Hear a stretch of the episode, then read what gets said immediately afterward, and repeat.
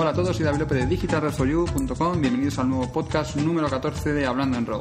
Hoy vamos a cambiar los podcasts y hoy vamos a hacer los podcasts con, con Johnny que va a ser una, una constante. Eh, a partir de ahora los capítulos de podcast van a ser así, va a ser, vamos a repasar las, las, noticias de cada semana, vamos a hablar de un tema semanal y después vamos a ver algunas preguntas que nos iréis mandando. Las preguntas esta semana ya tenemos algunas, para otros capítulos las pondremos en Facebook, así que nos podéis seguir en facebook.com barra digitalrefoyu.com o en Twitter. Y de todos modos también las podéis mandar si queréis a social ¿vale? Podéis mandar vuestra pregunta, lo que queráis o Prefiero que no sean preguntas, preferimos que no sean preguntas que sean más de me compro esta cámara, me compro esta cámara, sino algo con un poco más de historia, con un poco más de, profundidad. Así que bueno, eh, os dejo que Johnny se presente. Pues yo soy Johnny o Jonathan Domínguez y soy de. Me podéis ver en, en internet en domezphotography.wordpress.com o buscarme por ahí por Facebook. Y nada, que soy fotógrafo, bueno, soy pluriempleado, tengo dos trabajos y, desde hace tiempo pues también estoy currando ya de, fotógrafo y no sé, poco más que decir.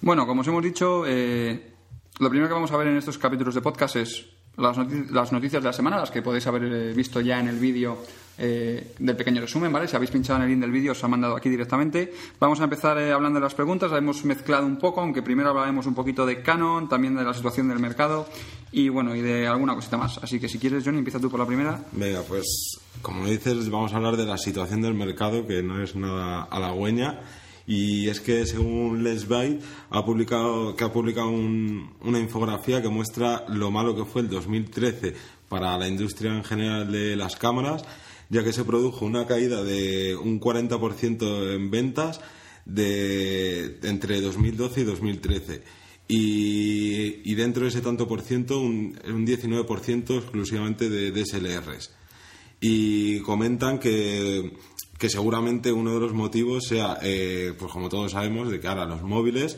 todos vienen con cámaras cada vez mejor y eso el, ¿no? al mercado de las compactas es lo que más estará afectando. Y aparte de esto, pues claro, no hay que olvidar que la situación económica que se vive en todo el planeta es bastante chunga y, y una de las cosas más curiosas es que eh, en el mercado de, de América del Norte debe ser que le tienen bastante manía de momento a las cámaras sin espejo, porque allí poco se vende. Y, hasta que los Estados Unidos pues se muestre que están dispuestos a gastar en, en, estos sistemas, pues no, no va a haber un avance en este tipo de tecnología o de productos y todas las empresas están invirtiendo sobre todo en I+D para las DSLRs y lentes que sigan siendo una apuesta segura para recuperar la inversión, porque ahora invertir en, Sí, invertir en cámaras sin espejo no a la mm. gente. Y es importante esto que destacan los de Lensbit, mm. Que dicen que en Estados Unidos le tienen la gente manía a las cámaras sin espejo cuando realmente eh, cada vez hay más o las predicciones de que hubiera más cámaras sin espejo era, era creciente. En el gráfico que os comento, que os la dejaré abajo en la publicación, ¿vale? Podéis verla, si estáis escuchando este podcast, podéis completarlo viéndolo en el blog, en digitalrefolio.com, o si estáis viendo el vídeo también lo podéis completar en, la web, os dejaré en la descripción del vídeo, os, os dejamos el enlace. Y si veis en, este, en esta infografía que publicaba Lensbit, vais a ver que realmente eh, a la derecha tenemos un, un esquema con las ventas esperadas de cámaras sin espejo y las ventas reales. Y en 2010 empiezan por 1,3 millones, que bueno, realmente son pocas ventas, mm. pero casi se va doblando cada año. En 2011 son 2,9 millones, en 2012 5,4 millones, en 2013 9,1 millones y en 2014, que, que, vamos, que es este año, está en 13 millones. Fijaros que en el año pasado, en 2013, mm. estimaron una venta de 9 millones eh, 100.000 cámaras y realmente se han quedado en 3 millones. Así que si este año esperan vender 13 millones de cámaras, pues no sabemos si seguirá bajando, se quedará en 3 millones, llegará a 2 eh, o, crecerá un poquito. Yo creo que aquí se mezcla entre, pues no, todo lo que, hemos comentado de la crisis, del eh, que cada vez se venden a lo mejor menos cámaras de fotos y que yo creo que las empresas también eh, siempre dan unas previsiones que no, o sea, que son Sí, bueno, pues realmente estas previsiones no eran tanto de empresas, sino que es de, bueno, Lensbit realmente es, es, es venta no es, es una es si no recuerdo mal, se dedican a, a vender, es un, es un lugar de venta de cámaras. Y sí, hombre, comprendo que ellos esperen vender un montón de cámaras, pero que bueno. Pero se han dado un batacazo. En la gráfica, además, eh, si os fijáis, podemos ver que, como indican aquí abajo, en la parte inferior de la gráfica, nos dicen que la, que la población de Japón en 2013 era de aproximadamente 127 millones de personas y que eso equivale únicamente al 1,78% de la población mundial. mundial. Pero, sin embargo, Japón el, el año pasado, en 2013, tuvo un ratio de ventas de cámara del 13% del total. Es decir, eh, vendieron eh, 13 veces más de la población supuestamente que tienen. Es decir, so- sobrepasaron 13 veces, bueno, casi 13 veces, porque es 1,8 por 12, coma poco, el, pues, pues la media de venta de cámaras que hay, que hay en el resto del mundo. Una de las cosas además yo creo que importan- importantes para que no siga creciendo la venta de cámaras sin espejo, para que este año no haya crecido, es que marcas como Canon y Nikon se hayan olvidado un poco de ellas. Luego lo veremos porque Nikon ha presentado esta, esta semana, la semana pasada ha presentado un nuevo modelo, la Nikon 1 V3, pero la verdad es que, por ejemplo, Canon solo tiene un modelo que es un poco malo, por así decirlo entre comillas, que además salió por 800 euros y ahora podéis encontrar en tiendas online por 390, 400 euros en apenas un año, año y medio, que eso dice mucho de la cámara. Y luego también en este gráfico podemos ver que las cámaras reflex también han caído, eh, porque han caído un 19%, pero han caído menos que las cámaras sin espejo. Y como hablamos en uno de los podcasts anteriores, o como hemos hablado en otras ocasiones, la tendencia, la, teo- la teoría de la tendencia es que cada vez se vayan vendiendo más cámaras más cámaras de estas sin espejo porque ofrecen a un usuario medio, un usuario que no va buscando una calidad excelente de cámara, pues ofrecen una cámara más pequeña, eh, más cómoda de llevar, no más barata, pero bueno, la idea es que a lo mejor sea también un poquito, un poquito más económica, pero ofreciendo además la calidad de una cámara, de una, de una cámara reflex. Así que, que bueno, veremos este año a ver. En 2015 veremos si realmente en 2014 han, han aumentado o no, o no la venta de cámaras.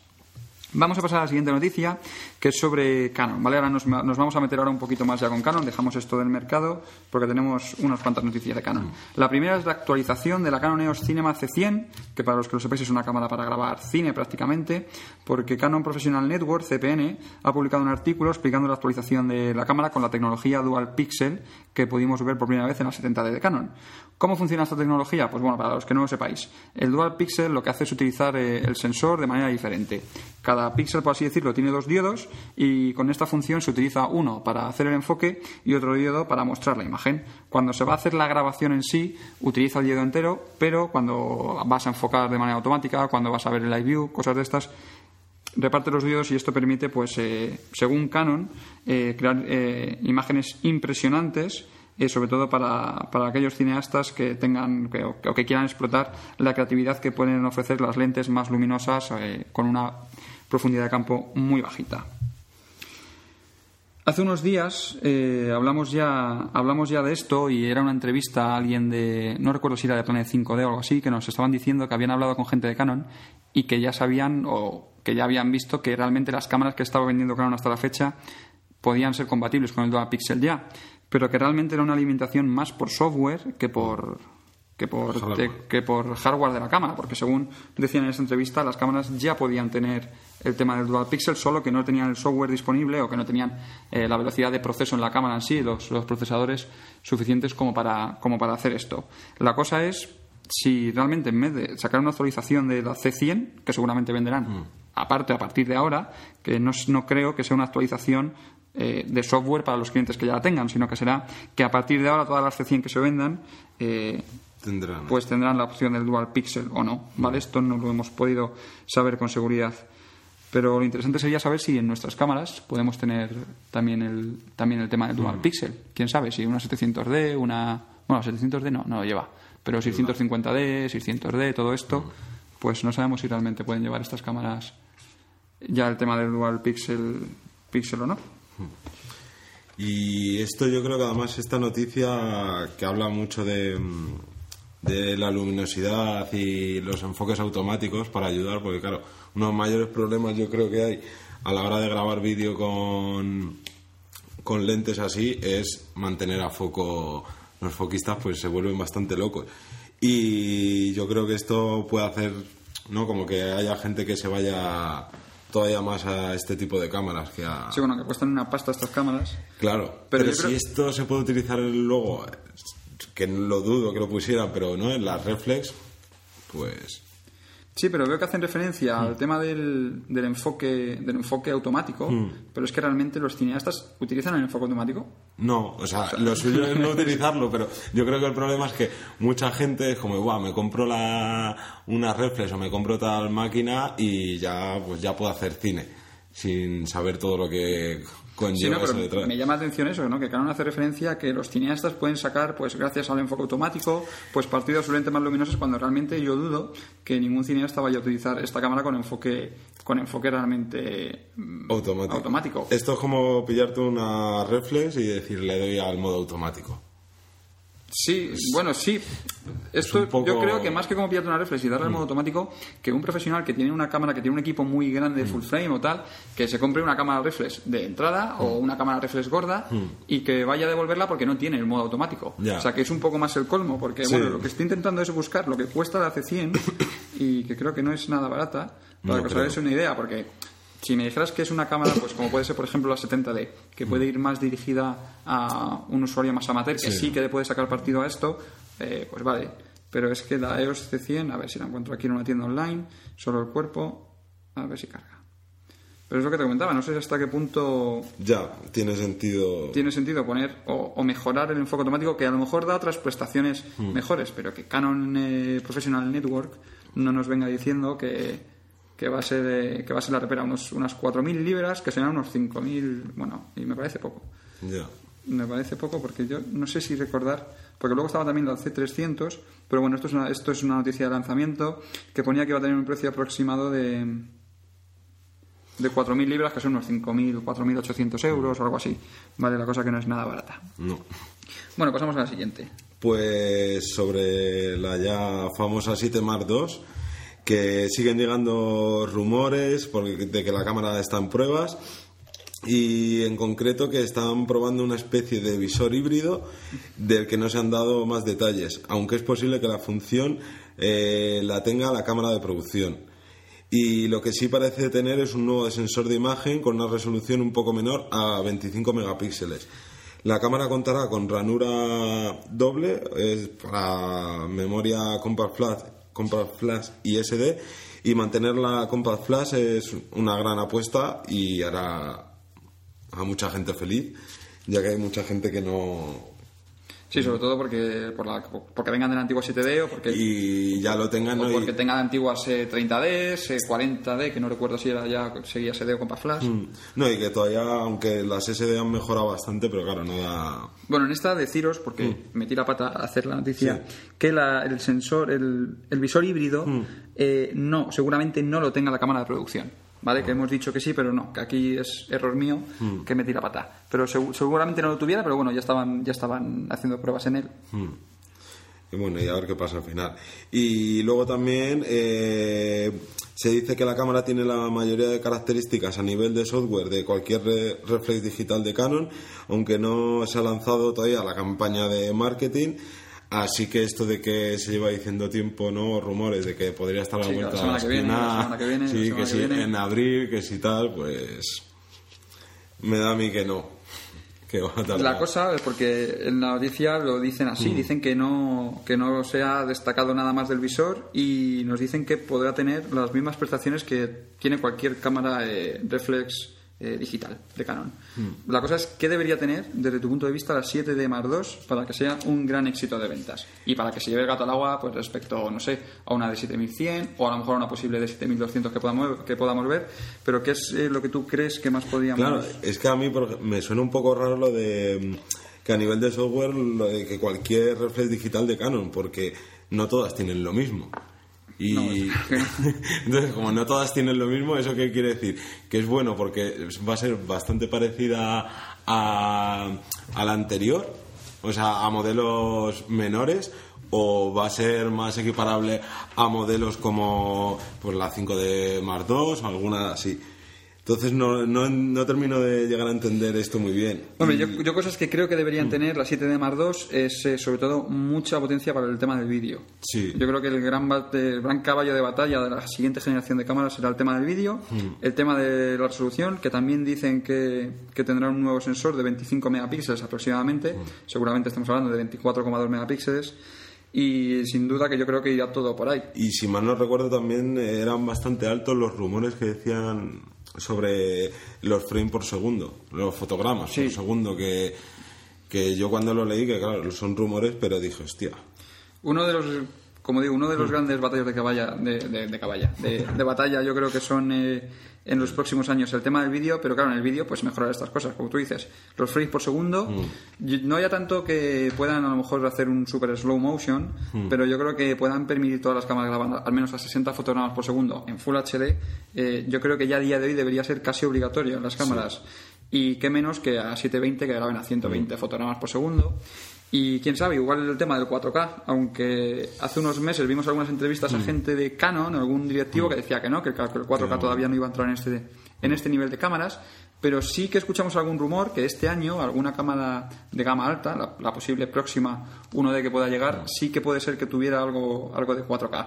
No lo confirmaron, no dijeron que sí, mm. es más, eh, tiraron los balones un poco fuera, mm pero no sé si realmente podríamos ver eh, eh, pues una próxima 1 de Mar 5 o una eh, 1 de 1 de X Mar 2 que tuviera que tuviera el tema del, tema del 4K. Yo creo que el 4K iría siendo, o sea, seguramente Canon lo meterá antes en una de esta gama, de tope de gama, y en, las cinema, y en las cinema, que antes que meterlo en la, en la que es tope de gama de, de sensor APS-C, que no tendría tampoco demasiado sentido porque aunque el 4K ya está aquí, pero no está muy... Sí, bueno, además en esto que comentaba de la noticia esta de la mm. entrevista de hace unos meses, que creo que fue en septiembre mm. aproximadamente, de, a un jefazo de Canon, de Canon Japón, mm. eh, también hablaba un poco del, del tema este que el 4K primero entraría en una cámara, en una C300 posiblemente. Pues igual que hemos visto la actualización esta de la C100, mm. pues comentó que, además porque eso también lo comentó, comentó que la C100 tendría, eh, a principios de este año, tendría una importante actualización y es posible que a lo mejor eh, antes veamos una C300, igual que han actualizado en esta Dual Pixel, hmm. pues una C300 como la que tenemos ahora en el, mercado, que viene saliendo por unos 18.000 dólares, que es algo lógico para el tema de hmm. cineastas, ¿vale? Que puedan utilizar ya el 4K. O sea, no vamos a grabar un vídeo de 4K para subirlo a Facebook o para subirlo a YouTube, vamos a acabar subiendo estos vídeos a algo más, algo más serio que requiera más resolución. Hmm. Pasamos a la PowerShot G1X Mark II, ¿vale? Que finalmente llega a las tiendas, ¿vale? Esta cámara ya se presentó, pero Canon, eh, Amazon.com ha anunciado que comenzará a servir el próximo día 9 de mayo en Estados Unidos. Esto contrasta un poco con el anuncio que hizo Canon, ya que dijeron que estaría para finales del mes de abril, pero bueno, tampoco, tampoco es que sea, es que sea un gran, un gran retraso. Simplemente recordaros que hace unos años, cuando ocurrieron el tema de, bueno, hace unos años, no el tema de tsunami, sino las inundaciones que hubo en Tailandia, pues hará un par de años, no creo que haga mucho más, eh, todo el stock se desabasteció un montón de tema de, de cámara reflex, eh, recuerdo no sé si fue la de 5200 que no había ni una unidad, la de 3100 o 3200 tampoco había unidades, pues eh, no, no parece que esto sea igual, ¿vale? No parece, pero lo cierto es que al final siempre es que sacan un modelo se acaban, se acaban retrasando. Mm. Y, bueno, es casi como pues un poco lo de los pisos, ¿no? Me compro un piso, me dicen que va a estar en tal mes de tal año y luego al final me toca esperar, esperar. Y mm. no sé muy bien para qué, para qué hacen esto, qué intención tienen eh, haciendo esto. Porque la cámara la presentaron en. Esto fue en el CES de Las Vegas o en el CP Plus de Japón, que fue en mm. febrero, y ostras, has tenido dos meses para fabricar unidades. Ya, no, no tiene mucho sentido. Ni sobre todo porque a nivel comercial supongo que eso también eh, algo malo le repercutirá de gente que no Sí, pero luego las dudas, yo cuando vi este modelo dije, ¿realmente la gente quiere una Canon G1X Mark II? Porque es una, sí que es una cámara especial, que es una cámara compacta, con un sensor un poquito más grande que una cámara, que una cámara compacta, tiene un sensor casi de una cámara PSC, y ha mejorado la óptica, le han puesto una, óptica de 5 aumentos, tema de wifi y tal, pero es una cámara que va a salir por unos 700 euros aproximadamente. Y no sé yo hasta qué punto la gente quiere, o no se me ocurre, para qué puede querer la gente una cámara de 700 euros con un mm. sensor, al fin y al cabo, pues de tamaño aproximado a PSC y, y que cuesta este dineral. Como segundo cuerpo, tal vez para un fotógrafo, pues, pues no sé si puede ser como un segundo cuerpo. Lo cierto es que durante todo el tiempo, durante muchos años, la serie G de Canon ha sido una, una serie muy para llevar eh, por los fotógrafos como una segunda cámara, por la posibilidad de hacer fotos en, fotos en, formato RAW y poder controlar la cámara igual porque tiene dos diales de control, igual que las cámaras eh, de gama más, más alta de Canon. Y, pero claro, eran la G15, la G11, la G, pues pero claro, una cámara, eran cámaras de 450, 500 euros, pero una cámara de 700 euros, no sé yo si habrá tanta ansia por, por esta cámara como parece haber. A lo mejor es que se ha retrasado porque no han recibido pedidos suficientes, quién sabe. Pues siguiente noticia, una relacionada con una review que ha hecho DxO Mark eh, sobre el Samyang 24 mm f1.4. Y aquí dicen que aunque el Samyang es un artista fenomenal, cuando se mantiene en 1.4 no puede competir por nitidez con sus rivales, teniendo en cuenta el precio que tiene. Sin duda seguiría siendo un modelo popular, pero sería aún más atractivo con la adición de un control automático de apertura y tal vez con un enfoque automático. Otro fallo es subestimar la inclusión de datos EXIF que podrían ser utilizados por los proveedores de software, software de terceros para aplicar correcciones de lente. En actualizaciones futuras parece probable que lo incluyan, pero por ahora se ve superado por sus rivales en rendimiento que es un poco lo que hablábamos camino de aquí, cuando veníamos de camino de hacer, el, de hacer este podcast, hablábamos de este objetivo y que eh, realmente tú ves el objetivo y, te llama la atención porque tiene casi una ausencia total de contactos electrónicos y dices, ostras, pero ¿esto, esto qué es? ¿Esto por qué no tiene...? Porque, no sé, parece como si le faltase algo. Y uno se plantea, este objetivo está el precio en unos 400 euros aproximadamente, 400, 410, lo podéis encontrar por ahí por internet. Y realmente eh, no sé lo cómodo que será esto, este objetivo para hacer eh, realmente fotos. Para fotos seguramente sea poco, poco cómodo. Y lo que hablamos un poco, que si tu tipo de fotografía a lo mejor es eh, hacer paisajes y tener todo el tiempo del mundo para cada foto, pues a lo mejor si te da todo igual en cuanto a las características de que pueda tener de aberración cromática, eh, nitidez y todo eso, pues a lo mejor dices, bueno, pues por el dinero que da me merece la pena. Pero para en cuanto tengas que hacer un tipo de foto no tan pausada. Sí, pues lo que hablábamos, para fotografía de deporte, para fotografía. Mm. O sea, ya con el enfoque automático es está completamente descartado para ese tipo de fotos. Pero es que ya lo del tema del diafragma, que no puedas controlar el diafragma desde, mm. eh, desde la cámara, me parece que es algo un poco un poco torpe, aunque bueno, tradicionalmente las cámaras de toda la vida no tenían botones en la cámara, o sea, tenías, mm. el, tenías el anillo de diafragma en el cuerpo mm. y tal, pero hoy en día con las cámaras, con toda la información que te dan en pantalla, que puedes ver, eh, pues eh, cambiar el punto de enfoque, el punto, el punto de, de medición, el punto de... pues que no permita simplemente esto, no sé yo, y como hablábamos, pues sí que parece un objetivo más, eh, más de por sí para el tema de la grabación de vídeo. Claro, yo pienso que, que Samyang, este tipo de lentes, realmente la única función así más válida es para el tema de, de vídeo, que son más baratas quizás que otras, son luminosas y como, pues como antes decíamos, a la hora de enfocar eh, haciendo vídeo deberías hacerlo manual, pues algo que te importará menos. Bueno, no tiene mucho sentido comprarse este objetivo si os vais a comprar la nueva C100 de Canon con el Dual Pixel porque no vais a poder utilizar el Dual Pixel con este objetivo, no cabe... Déjalo que alguna hora que... seguro, y luego irá a Canon diciendo que, que, no enfoca el objetivo, que no enfoca, que oye, ¿qué pasa? Que este objetivo no... Sí, porque además es, es gracioso de que tú cuando empiezas a leer cosas sobre Samyang y tal, como que a mí por lo menos me ha pasado que tardas en enterarte luego que, que todas las funciones son manuales que no tiene nada, ningún automatismo y basta con que haya alguien que se lea una review que no lo que no lo comente y vaya de cabeza a comprárselo y diga ¿y sí es, es, lo que decíamos que Mark no suele dar mucha caña da un poquito de caña pero vamos eh, suele hacer eh, suele llevar bastante cuidado al hacerlo.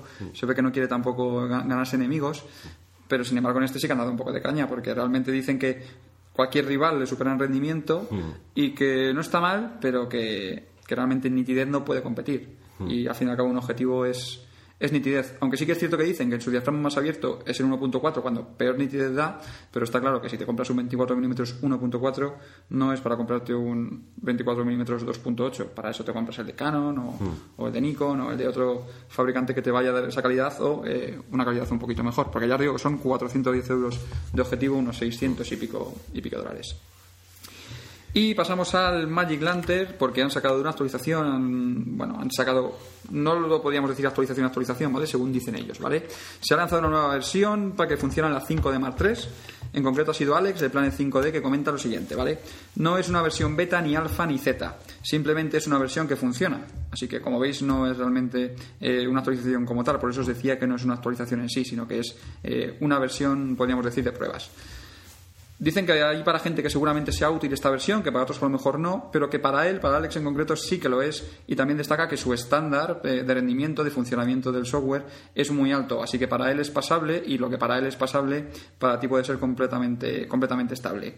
También hay muchas actualizaciones en esta nueva versión que eliminan algunos problemillas, ¿vale? Como la necesidad de modificar el boot flag de la cámara, pero mantiene algunos fallos como el del módulo de HDMI que sin duda, bueno, eh, el Magic Lantern es un software que además yo creo que estuvo el boom boom con la 5D Mark II, cuando se empezó a utilizar la 5D Mark II para el tema de cines, videoclips, eh, pues anuncios. En Estados Unidos se empezó a cambiar mucho el tema del, cine con, cuando se lanzó la 5D Mark II, porque les daba una cámara que era realmente barata, una cámara de 2.000 dólares, 3.000 dólares, les daba las prestaciones de una cámara de cine que fácilmente podían estar hablando de 10.000 dólares.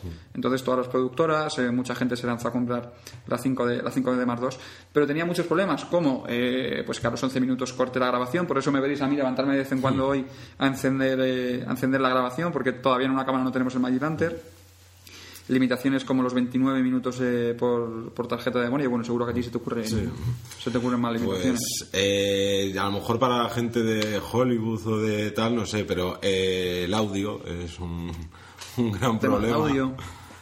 Yo las, creo que las visualizaciones directas, las pantallas, ¿no? que, realmente la 5D no tenía ningún sistema de poder poner bien una pantalla una, una, una, pantalla para tener pues controlar mejor el enfoque, una pantalla más grande y mm. demás que con todo esto empezaron a salir y bueno, claro, sí, empezaron a hacer chapucillas de conectar al HDMI y cosas de mm. estas. También, eh, es que no sé, salió eso, pero claro, daba muy buena imagen, pero tenía. necesitan muchas cosas. Claro, era una cámara de fotos, al fin y al cabo. Y, y, lo que pasaba es que luego la gente pues se compra, o sea, compraba ahí una 5D y decía ya está, voy a hacer lo que quiera y es como de no, un estabilizador, un, algo que te ayude a enfocar mejor, etcétera. Y el sonido. Que casi bueno, los que no hayáis eh, tratado mucho con la 5D, deciros que simplemente es que no tiene ni botón de grabación, no tiene botón para grabar vídeo, hay que activar el Live View, una vez que activas el Live View tienes que pulsar el botón de, de set que, mm. tiene, que tiene en el centro de la rueda, pero que no tiene ninguna marca ni ninguna señal, no tiene nada que diga que ese botón es el botón de grabación, sino que tienes o bien que leerte el manual de instrucciones para saber qué graba ahí. Mm. No sé, da la sensación como que Canon en su día puso el, el tema del vídeo a última hora, de prisa corriendo, porque no pensaron en poner un botón dedicado como puede tener una 550D, mm. como puede tener eh, pues este tipo de cámaras. Y ¿Pasamos a la siguiente? pasamos a la siguiente, que es sobre Sigma y el litigio que, que, ha tenido con Nikon y que le va a tocar soltar ahí. Le va a tocar pagar. Pues nada, Sigma ha sido condenada en Japón a pagar una indemnización de 14, con 14 millones y medio de dólares por el incumplimiento de una patente sobre el VR que Nikon patentó en el 2002. Eh, Sigma afirma que la invención patentada no incluye ninguna función que reduzca la influencia del movimiento de la cámara, pero el juez ha estimado que el fin de la invención es que en lugar de captar una imagen movida salga definida. Y Nikon pretendía eh, ganar 115 millones de dólares, pero finalmente se quedarán en unos bastante menos, 14 millones y medio. Sí, bueno, luego vamos a ver alguna patente, pero yo mm. siempre cuando era pequeñito, bueno, cuando era más pequeñito, cuando era algo más joven, me preguntaba qué era eso de las patentes. Y yo creo que vivimos en una época que está completamente dominada por el tema de las patentes. Yo creo que hoy en día se patenta, se patenta, se patenta prácticamente todo. Y en uno de los, eh, no sé si en uno de los últimos podcasts hablamos un poquito sobre esto y sobre las cosas. Bueno, hablamos sobre el tema de los derechos de autor en las fotografías y de lo que se podía registrar y lo que no se podía registrar.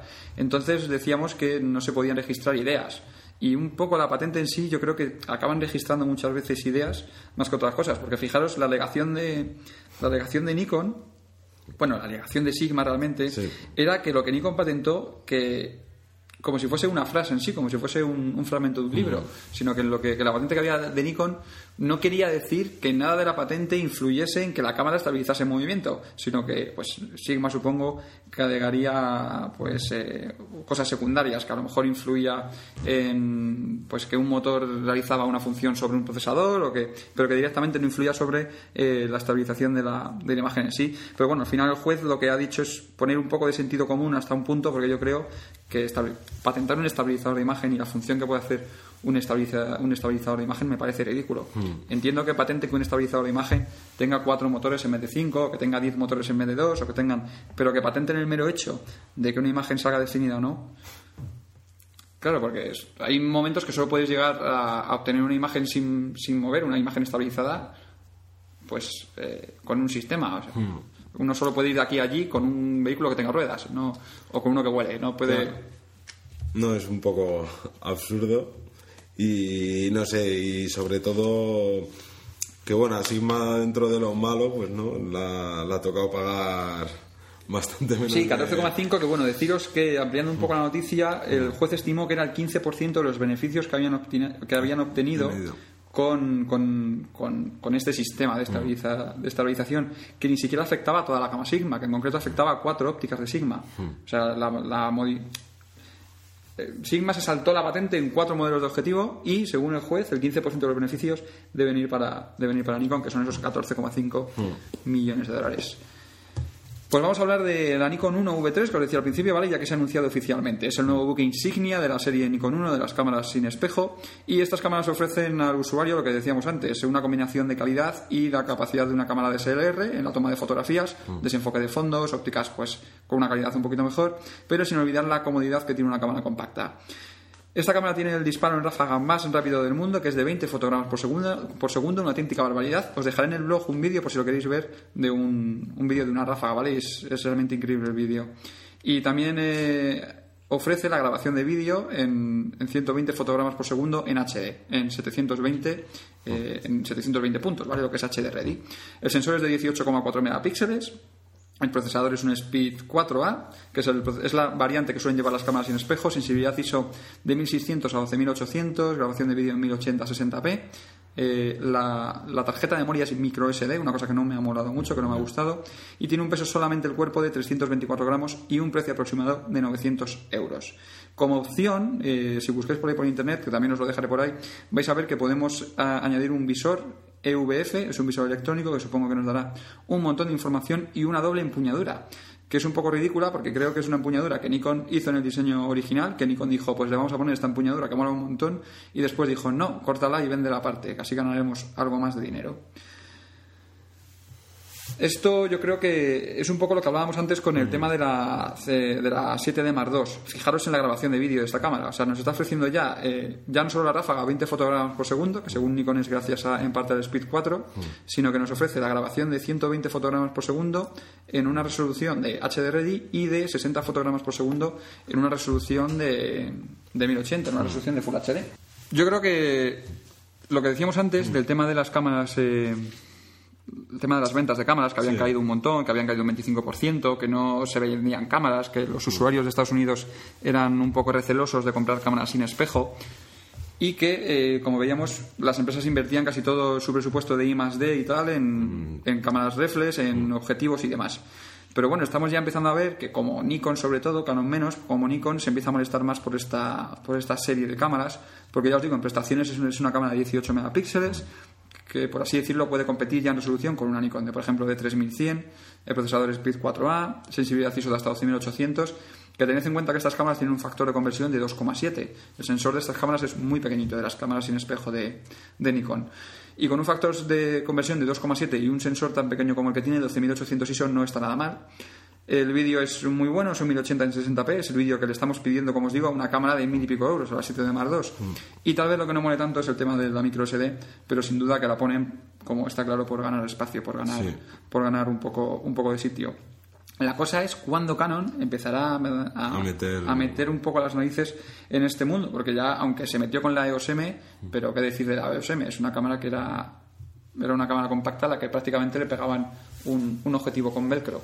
Es, es un poco, a mí me parece un poco churro la cámara, la EOS M, y no sé si Canon estará pensando algo. Estos meses habéis visto muchos rumores, muchas cosas que hablaban sobre una posible futura cámara Canon sin espejo, pero no acaba, no acaba de llegar. A lo mejor como, pues eso, el mercado de, de las de las sin espejo no está yendo todo lo bien que a lo mejor esperaban, pues por eso están dejando el tema un poco aparte, que luego a lo mejor eso va en contra suya, porque cuando quieran meter la cabeza en ese mercado Sí, van a llegar tarde, está claro. van, van a llegar tarde, pero a lo mejor les pesa más el no queremos ahora, según están las cosas, por así decirlo, perder dinero en...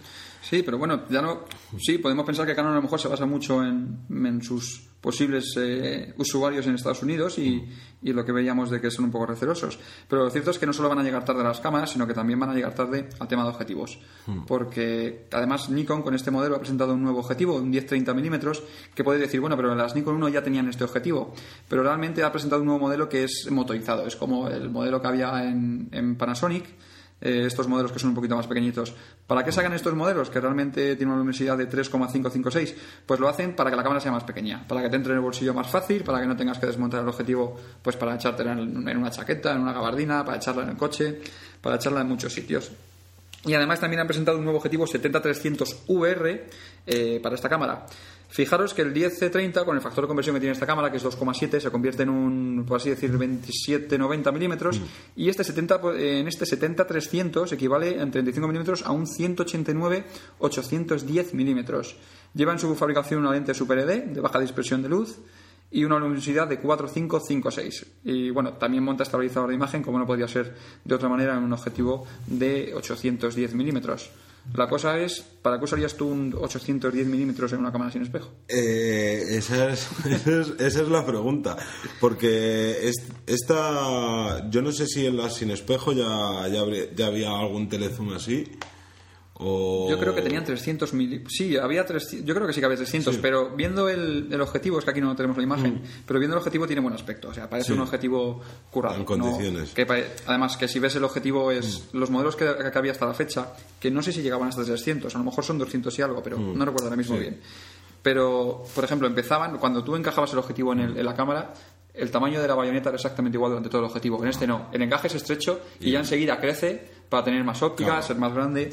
Que no sé si será por luminosidad o por qué, pero la verdad es que el aspecto es. Además, que tiene un aspecto metálico entero y tiene, tiene, Yo lo que me imagino que, por ejemplo, este tipo de cámaras, pues claro, miran mucho que por eso lo que has dicho de, de que ponen una micro SD o, o, el Nikon 1030, no, para que sigan siendo, que no dejen de ser compactas y vayas con arma toste como puede ser una reflex normal, pues entonces supongo, y viendo el precio sobre todo de este tipo de cámaras, supongo que es para gente, eh, para mucha gente que... el objetivo va a costar mil euros. Mil euros.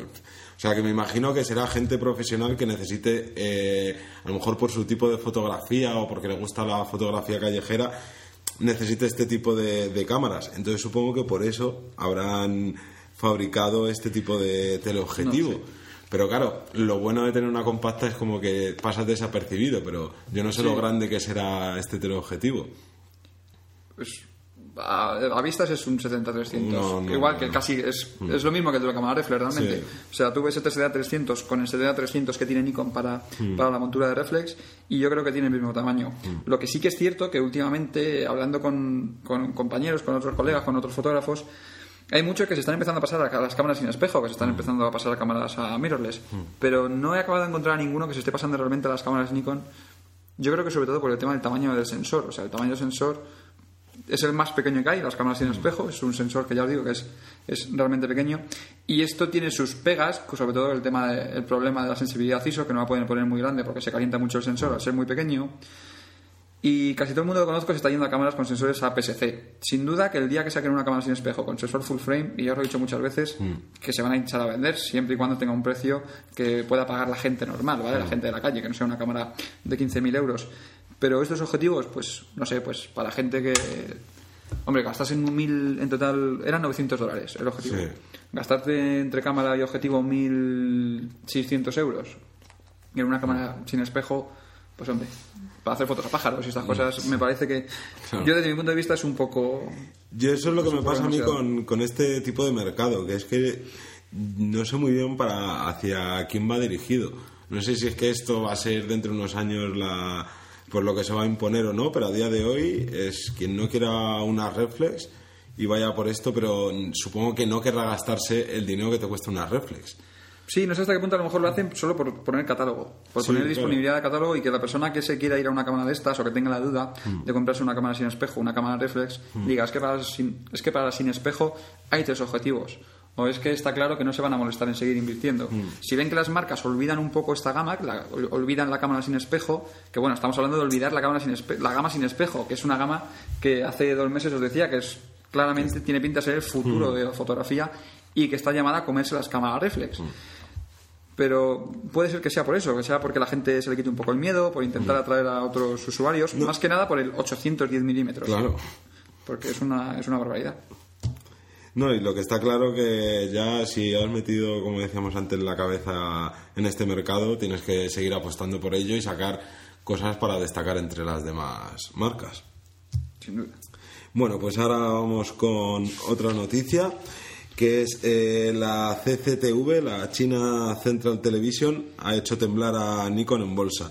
Hace unos días la cadena china emitió un reportaje sobre los problemas de manchas en el sensor de la D600 y las agencias de noticias de medio mundo están matando a Nikon con críticas. Incluso han hecho que las acciones de la marca se vean afectadas. Y una serie de titulares en India Time eh, dice en un Antes de que los digas, Ah, deciros que los titulares los he tenido que traducir de idiomas muy raros, ¿vale? Hmm. Y que si no acabáis de ver eh, que sean muy, muy lógicos, Hmm. lo entenderé. Pues los titulares era en India Time, un programa de televisión chino afirma haber un defecto en las cámaras Nikon. Este es uno de ellos, este fue el más complicado de traducir, ¿vale? O sea que, Hmm. Sí, que- estaban, estaban realmente jodidos porque un programa de televisión había dicho que, Sí, que, que las cámaras eran una cagada. Eh, Reuters dice Nikon en mínimos desde hace cinco semanas después de una crítica en la televisión china. Y South China Morning dice Nikon dice que gestionará seriamente el problema de las D600. Y CBS News, eh, Nikon pide a los minoristas chinos no vender la D600. Así que le ha caído palos por todos Lo raro es que no haya llegado antes, porque realmente estamos hablando de este problema cuando la cámara lleva más de un año a la venta, o cuando se puso a la venta hace más de un año, Mm. cuando hay un montón de gente con cámaras de 1.600 euros eh, que no valen prácticamente para nada, Mm. o que tienen que ir al servicio técnico cada tres semanas, y Y que que tengamos que esperar a esto. Claro, y sobre todo que eh, a mí me parece muy muy de coña que en ciertos países sí que ya, ¿no? Pues te, por lo menos te pongan soluciones, te gusten más o menos, pero ya están poniéndote soluciones y en otros como aquí en España que es como de, pues te lo has comprado. Pues, Sí, también es que, bueno, eh, las marcas están organizadas de una manera, pues, muy tipo franquicia, ¿no? Mm. En cada país prácticamente. Eh, Nikon tiene un Nikon España, un Nikon Sí. Francia, un Nikon Alemania. Y a lo mejor una decisión que ve lógica o una legislación que obliga a Nikon Alemania, a lo mejor, cambiar las cámaras, porque esto es una cagada enorme. Tú Mm. sacas una cámara que realmente tiene que ir. O sea, en España la ley dice que cuando el error se produce tres veces en el periodo de garantía, Mm. este, el, el- el usuario, el comprador, puede elegir entre que le devuelvan el dinero, que le hagan una rebaja sustancial en el producto o que le den otro Otro. producto o que se la cambien.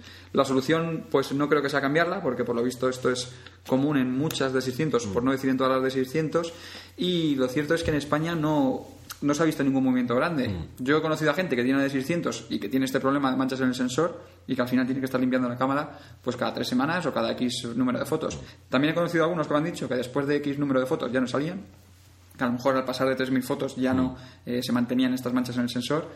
Pero sí, es lo que tú dices, es un poco de, de coña que veas que, por ejemplo, en Estados Unidos el otro día presentaron una, una demanda general, una, una demanda colectiva contra Nikon y esa misma noche Nikon dijo que iba, que iba a trabajar lo más rápido posible para solucionarlo. Que eso no es solucionarlo realmente, es decir, oye, voy a intentar molestarme en solucionarlo, pero no quiere decir que lo vaya a Mm. Solucionar. a. Digo que te- me molestaré en hacerlo.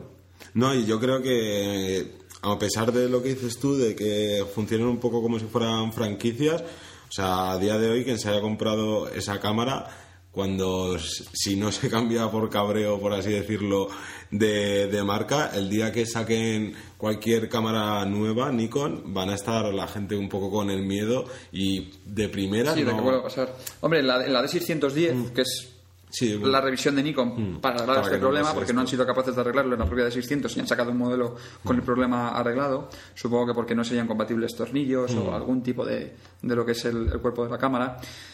Sí que eh, supongo que habrá afectado mucho a Nikon. Incluso yo creo que Nikon estaría obligada en cierta manera, al menos eh, moralmente, éticamente, yo si fuese el señor Nikon estaría un poco obligado a toda la gente que me ha comprado una D600 decir, dámela y te doy una D610. Claro. Que realmente es prácticamente la misma cámara, pero sin el problema que, sin, sin el problema que veíamos de, del- de las manchas. de, las, de las manchas.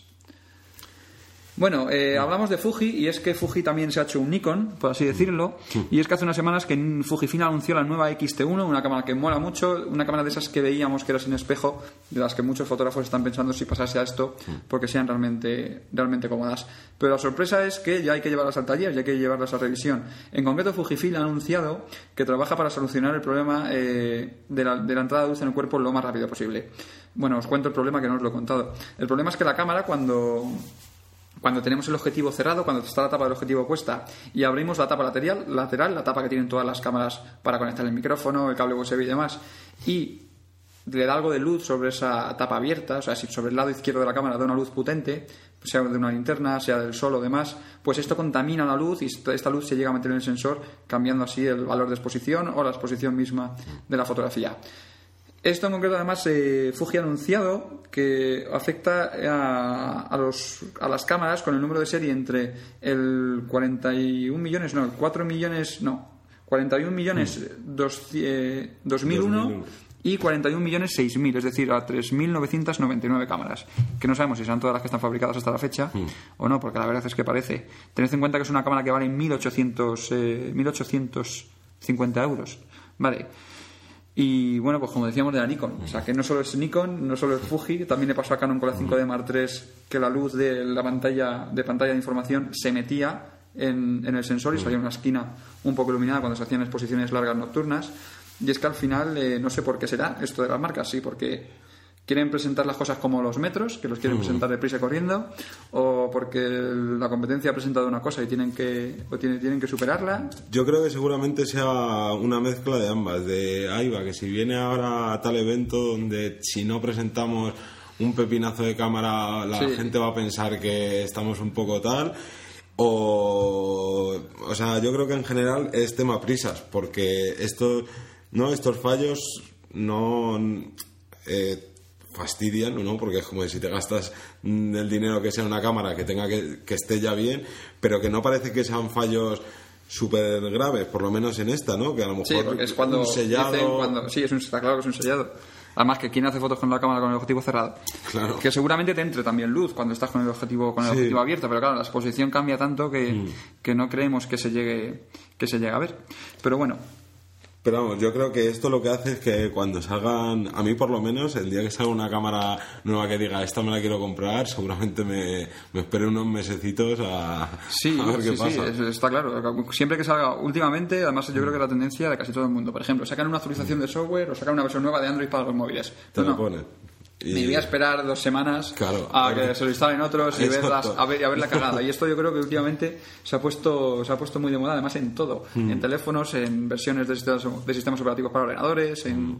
hace poco también cuando sacó eh, Apple el, el Maverick X, de, Mm. el, su sistema operativo nuevo para, para ordenadores. Pues hablando con algún conocido que me preguntaba, oye, ¿lo has instalado? El otro decía, oye, ¿lo has instalado ya? Y ninguno lo quería instalar, Claro. querían, querían preguntar, ¿y qué tal va? ¿Y qué tal no sé qué? Porque además que era gratuito, ¿no? Que Sí. el que tenía ya el- la última versión anterior, pues se lo podía actualizar gratuitamente, pero la gente no quería, la gente tenía miedo por, por Claro, lo que, por lo por lo que que te pudiera pasar. pasar, o, o porque, pudiera, porque pudiera fallar algo. Bueno, vamos a ver ahora unas patentes. Esto lo hemos metido, lo he metido por no que es, no es tanto noticia, ¿vale? Pero muchas veces en la patente nos podemos hacer una idea de en qué están trabajando las, las marcas y qué idea tienen. Deciros que las patentes, eh, lo que os he dicho en otros, eh, en otros noticias de la semana, que las patentes no tienen por qué cumplirse a rajatabla, sino que es lo que decíamos antes un poco del patentar ideas con el tema del VR. Eh, pueden patentar un objetivo porque les interese una cosa de ese objetivo. A lo mejor les interesa una lente en concreto y no piensan fabricar o no quieren fabricar el objetivo entero, solo quieren pues patentar esa lente y la meter en un objetivo para tenerla ya patentada.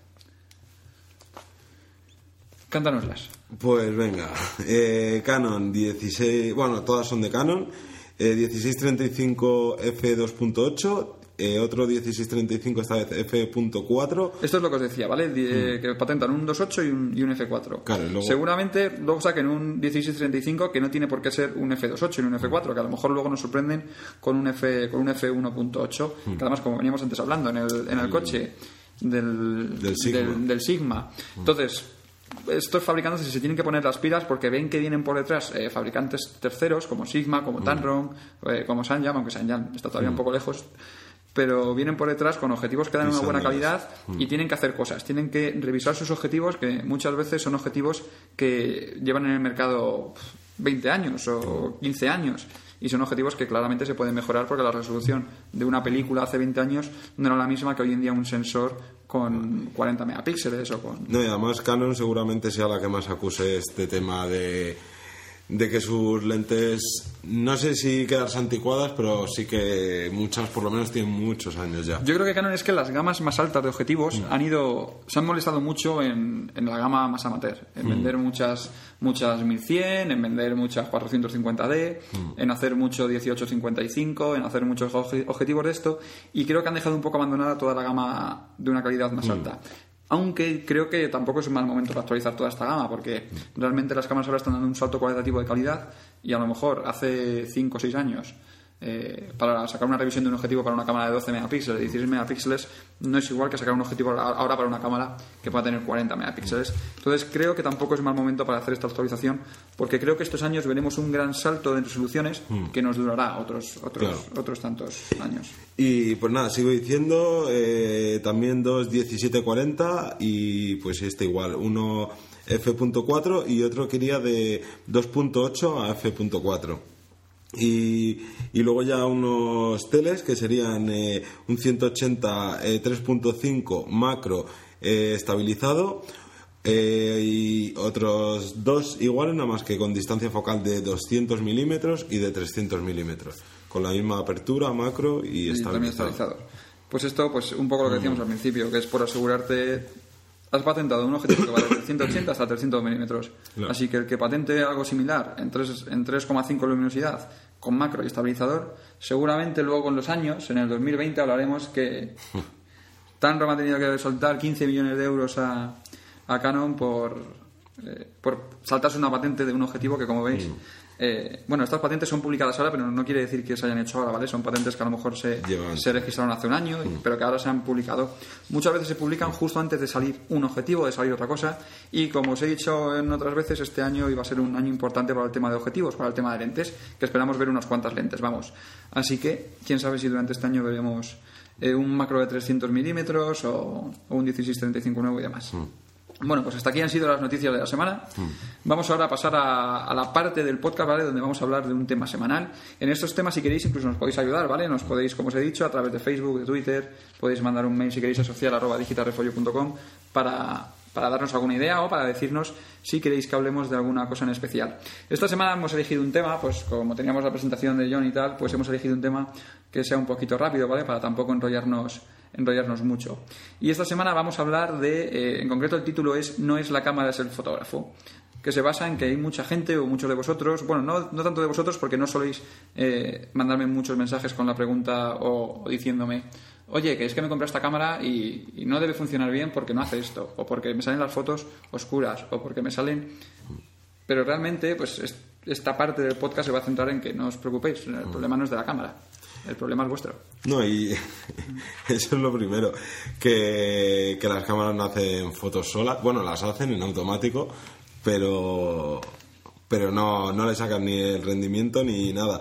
Y sí que hay mucha gente que piensa eso, que, que dice, Buah, pues yo me compro una cámara que si me ha costado eh, 1.800 euros, pues voy a hacer unas fotos increíbles, o al revés, gente que dice, uff, ese tío tiene una cámara que no es la tope de gama, no cuesta 6.000 euros eh, su, su reflex. Este tío muy bueno no tiene que ser. Sí, que se hace a un lado y se hace a otro lado. No Sí. quiere decir que por tener una cámara de una gama más baja hagas malas fotos o por tener una gama que sea muy alta Vas a- hagas las mejores fotos. A mí me ha pasado en algún trabajo Mm. que he aparecido en el sitio con la cámara y, y me ha dicho, pues, eh, alguien de allí me ha dicho, hostia, si esa cámara la tengo yo.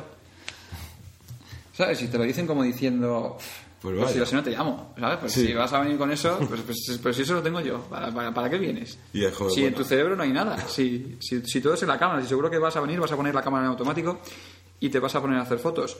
Y Yo creo que a eso a todo el mundo le habrá pasado alguna vez. De a lo mejor no de que la gente no te lo diga y a lo mejor tampoco de mala, pero que sea como de ah, pero pues eso, ¿no? Es- ah, pues esta cámara la tengo yo. Como ya, pero ¿quién hace a las fotos? ¿Sabes? Si tú tienes la cámara, pues esto que me has contratado, esto que tal, pues puedes hacer. Sí, sí, yo tengo una. O, o incluso, oye, si el presupuesto que me das vale igual que la cámara.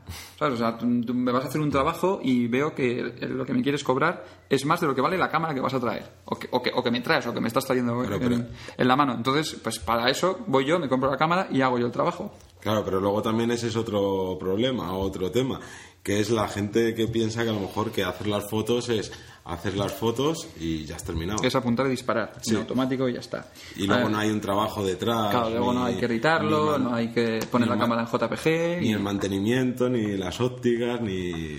Sí, bueno, ya luego es, y la técnica de por sí. Y la técnica. Porque eh, hay que controlar la luz, hay que saber medir, dónde medir, eh, hacer una composición que tenga sentido, que quede bien, que y pues eh, mucha gente puede tener una cámara muy buena, lo que decíamos, y poner el sujeto justo en el centro, hacer una foto y que, y que sea un churro. Eh, unas, las cámaras de gama alta hacen fotografía en JPG. Puedes hacer la fotografía en JPG sin aplicar.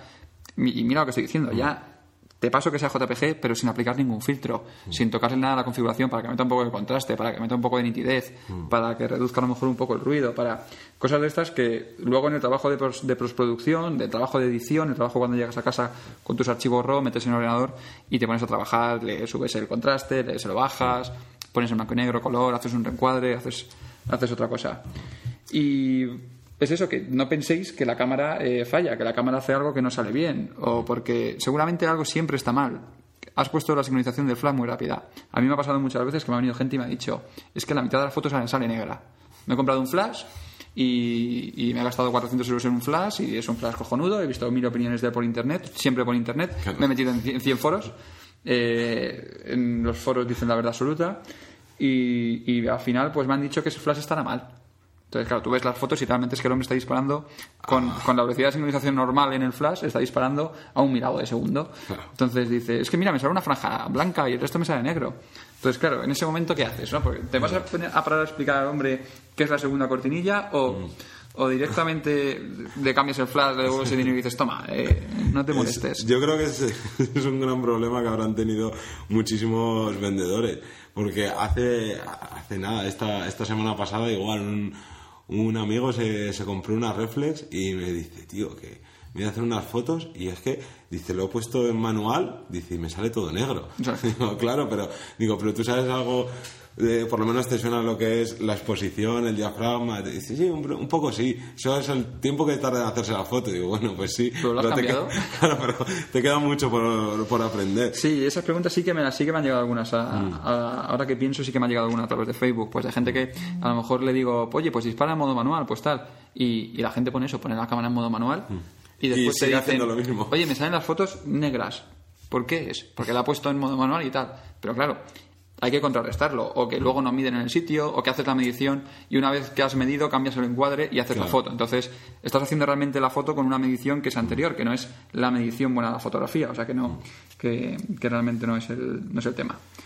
Así que siempre que tengáis la duda de cuando hagáis una foto y veis la foto y digáis, oye, pues eh, esta fotografía mm, no me convence, o, o me he comprado una cámara y veo que por lo que he pagado de precio, cualquier cámara reflex que compréis o que tengáis o que uséis, son cámaras buenas. O sea, no hay. eh, yo creo que no hay cámara reflex mala, ya sea de Canon, sea de Nikon, sea de Sigma. Sí, Sigma hace cámara reflex, eh, sea de Pentax, Panasonic, lo que sea. Incluso diría que las sin espejo. ¿vale? Son, son todas buenas cámaras. Sí, y luego creo que también hay a lo mejor eh, error en mucha gente que, que se compra un, una de gama baja o media baja y a lo mejor está un tiempo, el tiempo que sea, un año o tal, y es como de, ay, no, quiero, quiero pasarme a una mayor y es como de, pero has, lo primero, has exprimido bien esa cámara. ¿Sabes? A lo Sí. mejor si, si no te ha llegado a, ¿sabes? a decir, es que yo con esta cámara no puedo hacer más cosas, ¿para qué te, te gastas más dinero? O sea, yo creo que en la fotografía hay dos grandes problemas y uno es que la gente yo creo que no está acostumbrada a que para hacer fotos o para hacer buenas fotos tienes que, por así decirlo, estudiar, tienes que aprender mucho. Y lo segundo, que, que eso no lo puedes suplir con, con dinero ni cayendo en el consumismo absurdo de Pues si es que las fotos no me gustan mucho con el objetivo que tengo, que es el que viene de kit. Me voy a comprar uno que cuesta 1.500 euros a ver si así... Sí, eso a mí también me ha pasado muchas veces, ¿no? Hay gente que me pregunta, oye, que estoy pensando en comprarme esta cámara o me espero y me compro esta cámara. Que dices, pues uno, ¿por qué estás cambiando de cámara? O que, es en tu cámara o te dicen, eh, pues me quiero cambiar, tengo esta cámara y la quiero cambiar ya. Mm. Y hay veces que te das cuenta que son cámaras que a lo mejor no tienen tanto tiempo o que tú conociendo el producto te das cuenta que no hay tanta diferencia. Pues a lo mejor quieren cambiar una, pues no sé, una de 5100 por una de 5200, una de 5300 de Nikon. Y a lo mejor las diferencias solo afectan más en el vídeo, que luego en resolución no tienes tanta, a lo mejor un poco el ISO y tal. Pero en los últimos cuatro años, en lo que han mejorado las cámaras reflex es en el ISO y en el vídeo. Es que no hay, no hay más diferencias que en el ISO y en el vídeo. Así que muchas veces cuando mandáis algún mail o algo preguntando, eh, porque además recibo cuatro mails todos los días diciéndome me compro esta esta, me compro esta esta, me compro esta esta, que al final da igual, porque para empezar, para cuando estáis aprendiendo no vais a sacar partido a la cámara, a ninguna cámara reflex. O sea, sin tener un conocimiento profundo. El día que ya controléis la cámara al 100%, y la cámara se os quede corta, pero se os quede corta realmente, pues ya plantearos el comprar una cámara superior. ¿Cuándo puedes notar que se te puede quedar corta una cámara? Pues, por ejemplo, cuando por tu tipo de fotografía disparas a una velocidad de obturación que no tiene tu cámara. Es raro, pero a lo mejor tu cámara no pasa de 4000 y necesitas disparar a un 8000 avos de segundo. De ahí para arriba no vas a encontrar más cámaras. Si tienes un problema con el 8000 avos de segundo, eh, ya puedes buscarte otra cosa porque las fotos que estés haciendo no es el problema. No, y es que yo creo que ahí está también otra clave, que es cuando tú ya sabes realmente has estado con la que te hayas comprado, pero has estado un tiempo y ya o la ves corta o ves que tu tipo de fotografía necesita otro tipo de, cámara, porque a lo mejor la que tú tienes es muy buena, pero dices, no, es que yo pues me dedico a hacer eh, fotografía de acción y yo con mis cuatro frames por segundo no puedo. O sea, pues entonces sí, es comprar, pero siempre, sobre todo, eh, de acuerdo a lo que necesites y, al tipo de trabajo que tú hagas, ya sea profesional o como afición, que dices, no, pues a mí me gusta eh, pillar eh, gorriones congelados, o sea, gorriones, em, pequeños insectos congelados en las alas. Pues claro, necesitarás un equipo en relación a eso. Sí, sí, pero sobre todo es mm. más que el equipo, más que la cámara, mm. Eh, casi siempre va a ser el objetivo. O sea, muchas veces queréis cambiar de cámara sin pensar en que lo que tenéis que cambiar es, es cambiar de objetivo o salir un poco de los objetivos con los que venía la cámara. Salir un poco de salir un poco de los pisapapeles o de objetivos a lo mejor zoom o de objetivos de y podéis ver el ejemplo con incluso con los vídeos que hacemos. O sea, yo eh, hasta hace no muchos meses utilizaba siempre un objetivo zoom para hacer los vídeos y en cuanto montas en la misma cámara un objetivo más luminoso, un, objetivo de focal fija de más calidad, cambia completamente el rendimiento de la cámara. No he cambiado la cámara realmente, o sea, lo que he cambiado es el objetivo. Sí, te has gastado más en ese objetivo que en la cámara, ya, pero ese objetivo no pasa de moda con el tiempo, no. Eh, la sensibilidad ISO no la da el objetivo, la da la cámara. dentro de dos años. Ese objetivo va a seguir funcionando y es lo que hablábamos de los objetivos de antes. ¿no? Hay objetivos que llevan 20 años en el mercado y, se siguen vendiendo como churros. No, claro, y pasarán 10 años y habrán salido a lo mejor eh, objetivos mejores, pero las mejoras van a ser mm, pequeñas. No es como, por ejemplo, el tema del ISO, que a lo mejor sí es muy importante. Pero es que yo creo que luego está otro fallo de la gente que es eh, el estar cambiando de cuerpo y tener, pues eso, las lentes más baratas. ¿Para qué te compras un, objetivo que te ha costado más que la cámara? Pues yo o los mismos objetivos muchas veces. O sea, gente que solo cambia el cuerpo de la cámara. También, yo creo que es que es, es una mezcla, es tener cabeza. En este, en este mundo lo que hay que hacer es tener cabeza porque no es algo barato para nada y entonces es saber muy bien qué es lo que quieres, qué es lo que necesitas y, y, jolín, yo por lo menos eh, creo que pienso que casi siempre es más importante un, un objetivo que, que, una cámara. Que está claro que cuando las cámaras sí que van evolucionando y cuando pasan X años, pues te quedas desactualizado y necesitarás ciertas cosas nuevas o que digas, ay, yo es que ahora quiero probar con esto, quiero poder, pues eso, ir a una iglesia, hacer una foto que se quede nítida y no se quede movida porque puedo subirle el ISO pero si vas a estar luego tirando con, con los objetivos que no son pues ni, ni siquiera medianos de, de la marca, pues no tiene mucho sentido. Sí, claro, al final, y muchas veces tener un cuerpo muy alto eh, con un objetivo malo es una tontería. O sea, gente que me ha preguntado, que me dice, no, es que me voy a comprar una de 7100, pero por presupuesto solo me la puedo comprar con el 1855. O me voy a comprar solo el cuerpo y ya veré en un futuro qué objetivo me compro. Pues hombre, son cosas que, que, no, que no son muy lógicas porque al final vas a tener casi el mismo rendimiento. Si tú cambias una de, una de 5100 por una de 7100, con el mismo objetivo, con un 1855, en cuanto hagas la primera foto, vas a ver que te vas a decepcionar. Vas a decir, me he gastado mil euros en una cámara que hace las mismas fotos que la que tenía. Pero porque realmente estás tirando con el mismo objetivo, seguramente con la misma velocidad de obturación, con el mismo diafragma, estás haciendo todo exactamente igual.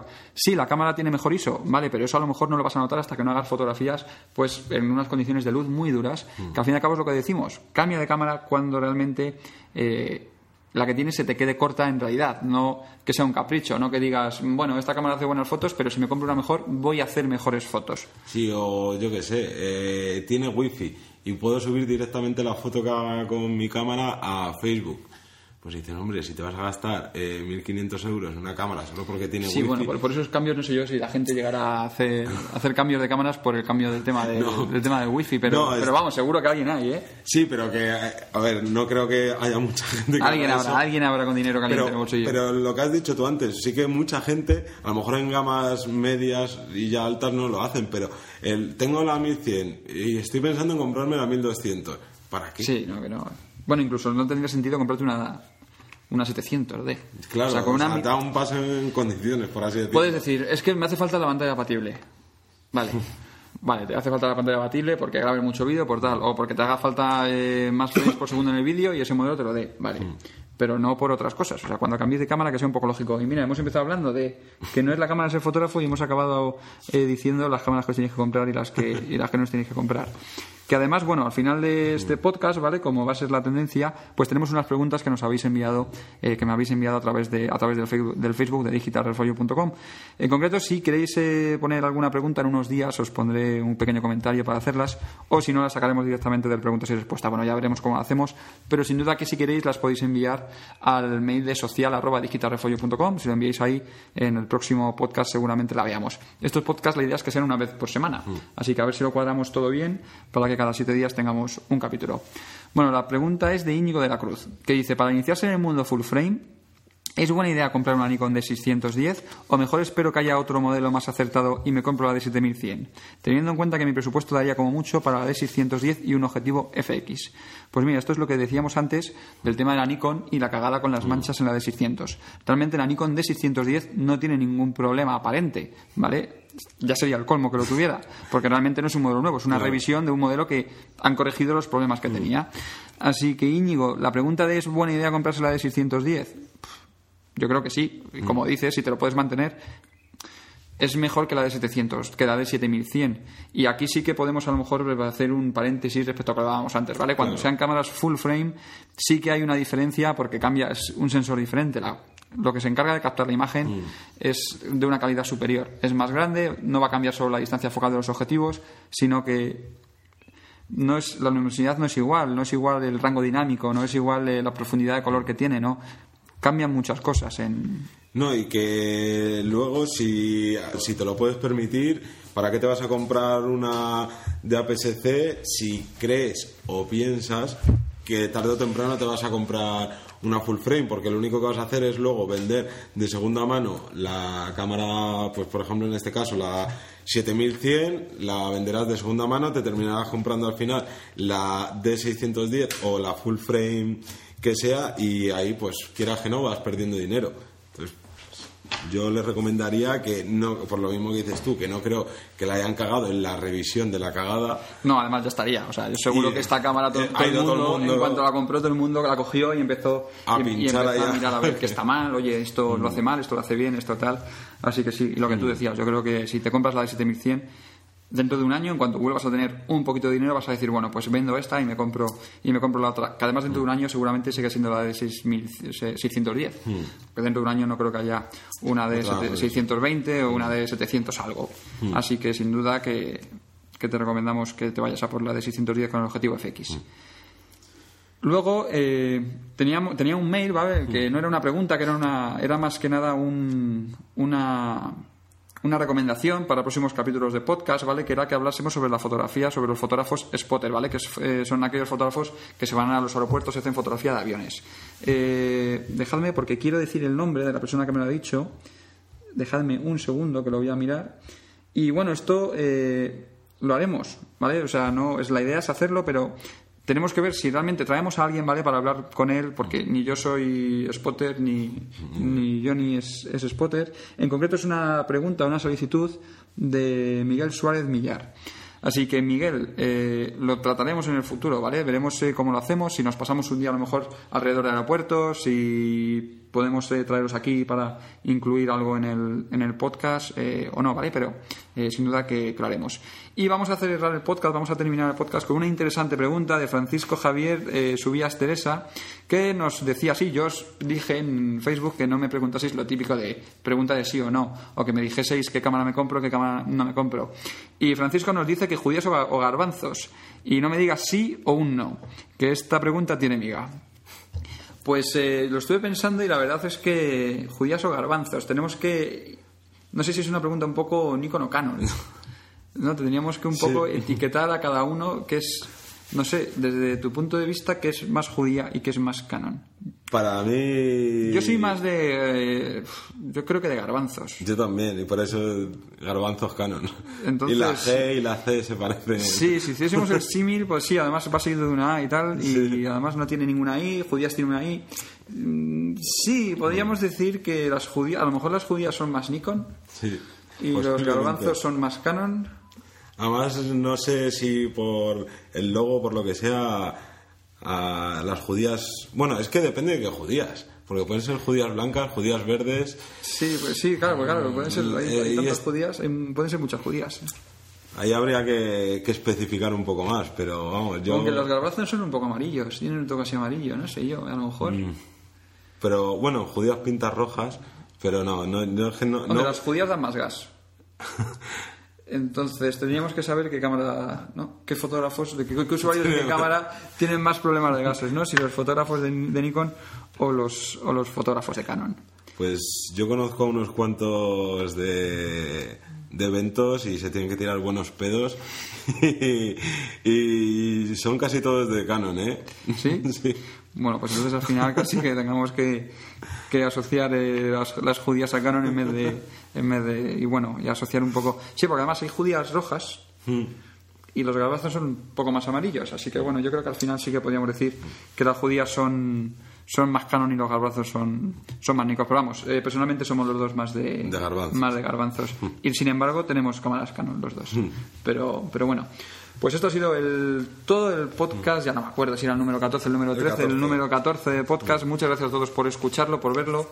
Deciros que si lo estáis viendo a través de YouTube, podéis en la descripción tenéis el link para poder escucharlo eh, y tenéis el feed RSS para descargarlo o para asociar ese link RSS a una aplicación en un teléfono Android. También os podéis suscribir a través de iTunes para descargarlo a través de la tienda de Apple o simplemente escucharlo o descargarlo a través del blog de digitalreforyou.com. Deciros también eh, el tema de las preguntas, que si las queréis mandar, en unos días lo pondré en Facebook o me podéis enviar directamente un mensaje a través de Facebook o enviando un mail a social.digitalredforyou.com. Pues esto ha sido todo. Gracias, Johnny, por unirte a esto. Eh, a partir de ahora, pues nos veréis a los dos en los, en los podcasts. Además, estos podcasts los vamos a subir íntegros también a YouTube. No solo van a ser eh, capítulos de audio, van a ser audio y vídeo. Que como veis, tenemos varias cámaras. Hoy todavía nos ha pillado un poco en bragas y hemos tenido algunos problemillas con tarjetas de memoria y demás. Pero, la idea es que tengamos menos problemas de tener que levantarnos para activar y desactivar las cámaras. Y además, esto ya nos va a requerir un poco más de montaje, un poco más de trabajo a la hora de montar el vídeo. También deciros que hace unos días solo he inaugurado la tienda en digitalrefolio.com, tienda donde podéis comprar las camisetas, tanto la que lleva Johnny no como la que llevo yo, que esto es una versión anterior, esta es el Mark II de las camisetas, la que lleva Johnny es el Mark III y las podéis comprar, además en unos días sacaremos un, modelo, un modelo nuevo de camiseta. Pues gracias a todos por haber escuchado el podcast, por haber visto el vídeo y eso ha sido todo. Hasta la semana que viene. Hasta la semana que viene. Soy David López. Bueno, me voy a despedir como hay que despedirse. vale, gracias a todos. Soy David López para digitalrefolio.com. Hasta la vista. Adiós.